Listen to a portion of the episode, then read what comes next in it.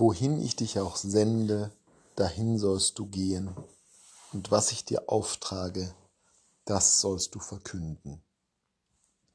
Wir hören heute die Berufung des Propheten Jeremias, eines Propheten, der ohnehin ganz stark auf die Seite der Unheilspropheten gehört. Während Jesaja zu Beginn und zu Ende seines Werkes viele herrliche Ausblicke auf eine hoffnungsvolle Zukunft hat, während unter den sogenannten kleinen Propheten zwar viele das Unheil beklagen, aber am Ende doch ein neues Reich, eine bessere Zukunft zeichnen dürfen, ist Jeremia einer, der vor allem die Schattenseiten Israels darstellt, begleitet und ankündigt. Jeremia ist für uns Christen insofern in gewisser Weise ein ferner Prophet. Ist doch das Christentum erfüllt von Hoffnung, von der Aussicht auf die Erlösung, während Jeremia häufig genug die Verdammnis beschwören muss, beklagen muss erzittern muss. Die Berufung dieses Propheten zeigt, welche Dramatik in dem Amt des Propheten steckt. Wohin ich dich sende, sollst du gehen, was ich dir auftrage, sollst du verkünden. Er ist gewissermaßen ein Diener des Herrn, der all seine eigenen Wünsche und Vorstellungen zurückstellen muss. Zugleich wird ihm eine Verantwortung übertragen, die jeden Menschen fast erdrücken müsste. Etwas später im Text heißt es, ich setze dich über Völker und Reiche, du sollst ausreißen und niederreißen, vernichten und einreißen, aufbauen und einpflanzen. Jeremia bekommt eine gigantische Verantwortung, die sich nur daraus speist, dass er der Diener des Herrn ist.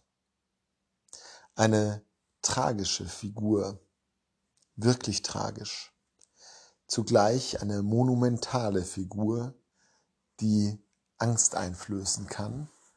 Und nicht nur, weil sie selber Unheil verkündet, sondern weil auch wir, wenn wir uns hineinversetzen in seine Situation, wenn wir versuchen uns vorzustellen, dass wir zu dieser Aufgabe berufen würden, vor Schreck erstarren müssten.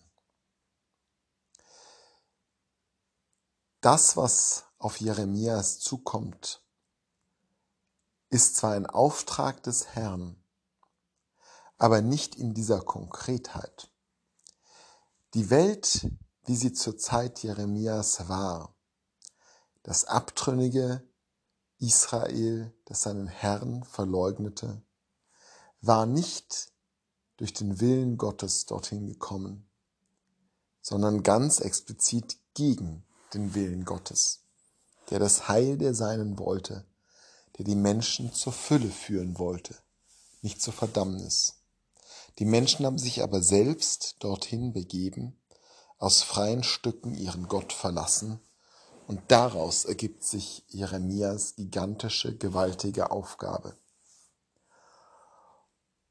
Und das kann auch uns heute eine interessante Lehrstunde sein.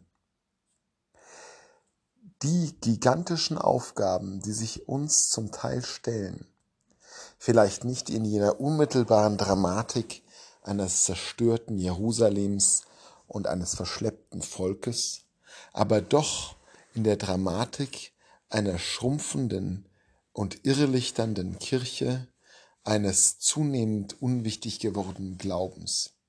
Diese Herausforderungen sind nicht vom Herrn ersonnen, sondern Ergebnis der Entscheidungen freier Menschen. Die Last, die wir zu tragen haben, ist die Last unserer Mitmenschen unserer Mitchristinnen und Mitchristen, unserer Gefährten auf den Wegen des Herrn, die davongelaufen sind, die Jerusalem verlassen und den Herrn verleugnet haben. Die Bürde, die Jeremias zu tragen hatte, haben auch heute wieder Menschen zu tragen. Es ist keine schöne Aufgabe, aber es ist eine, der man nicht entkommen kann, weil wir Menschen gesündigt haben. Die Hoffnung ist, dass wie im Fall des Jeremias Gott hinter uns stehen mag und Gott all das vollendet, was bei uns noch Stückwerk bleiben muss. Deswegen konnte Jeremias in den tiefsten Dunkelheiten weiter hoffen, weil er diese Zuversicht hatte, Gott ist auf meiner Seite.